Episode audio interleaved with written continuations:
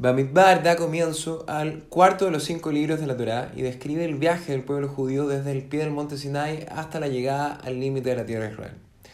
Y la primera sección comienza en el momento en que Dios ordena a Moshe un censo de los varones judíos adultos, y esto con el objeto de organizar un ejército para conquistar la tierra de Israel. Adicionalmente, Dios le ordenó a Moshe que organizara al pueblo judío tanto en los campamentos en donde habitaban como para efectos militares en formaciones específicas. De esta forma, el Mishkan, el tabernáculo, se ubicaría siempre en medio de la formación, en el centro, rodeado por tres tribus a cada uno de los cuatro lados de él. Tenemos que recordar que los descendientes de Yosef, que fueron Efraín y Menashe, se consideraban como dos tribus separadas, ya que la tribu de Levi y de, digamos, de los sacerdotes no se consideraba como tribu para estos efectos. Y Hasidut enseña que del versículo dijo Dios a Moshe, los israelitas deben acampar alrededor de la tienda del encuentro, del tabernáculo, o sea, respecto de la configuración de cómo acampaba el pueblo rodeando al tabernáculo, podemos aprender una lección muy importante.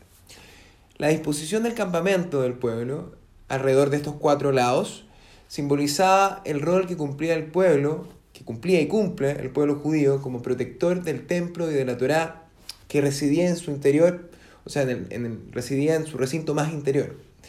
Ahora bien, si uno se pone a pensar eh, en esto, en verdad, evidentemente, la Torá no necesita nuestra protección, sino por el contrario, es la Torá y sus mandamientos los que nos protegen a nosotros.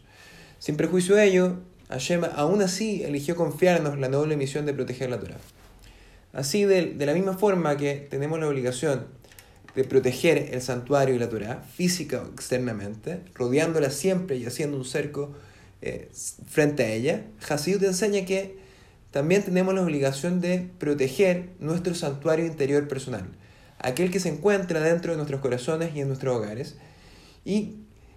hay que protegerlo a este de las amenazas que pueden venir también de estos mismos cuatro lados. Por eso, debemos cuidarnos en primer lugar en el norte de la desidia o de la fría indiferencia eh, respecto de temas espirituales, que es aquella que nos inhibe de conectarnos con nuestras raíces y nuestra fuente divina. En el sur, hay que protegernos de nuestras ardientes pasiones sensuales que muchas veces nos alejan de nuestras familias y no nos permiten lograr la, tan anhelada y tan importante paz familiar o shalom bay. En el este, la autogratificación por nuestros logros, que, tiene que ver con el ego y que no nos permite avanzar para cumplir con todo nuestro real potencial. Y finalmente en el oeste, la oscura desesperación que, tiene, que viene y que se expresan los pensamientos negativos, que no nos dejan ver con real perspectiva la bondad y la divinidad de Hashem en todas las cosas. Que Dios mediante tengamos la fuerza de proteger tanto el santuario exterior como nuestro santuario interior en estos días tan especiales en lo que, en los que nos aproximamos a celebrar la entrega de la Torah en la fiesta de Shavuot, que vamos a tener desde el domingo en la noche, y asimismo que Hashem le dé fuerza y coraje a todos quienes se encuentren en Israel en estos momentos de tanta tensión Así que Shabbat Shalom Mevorach, todo lo mejor.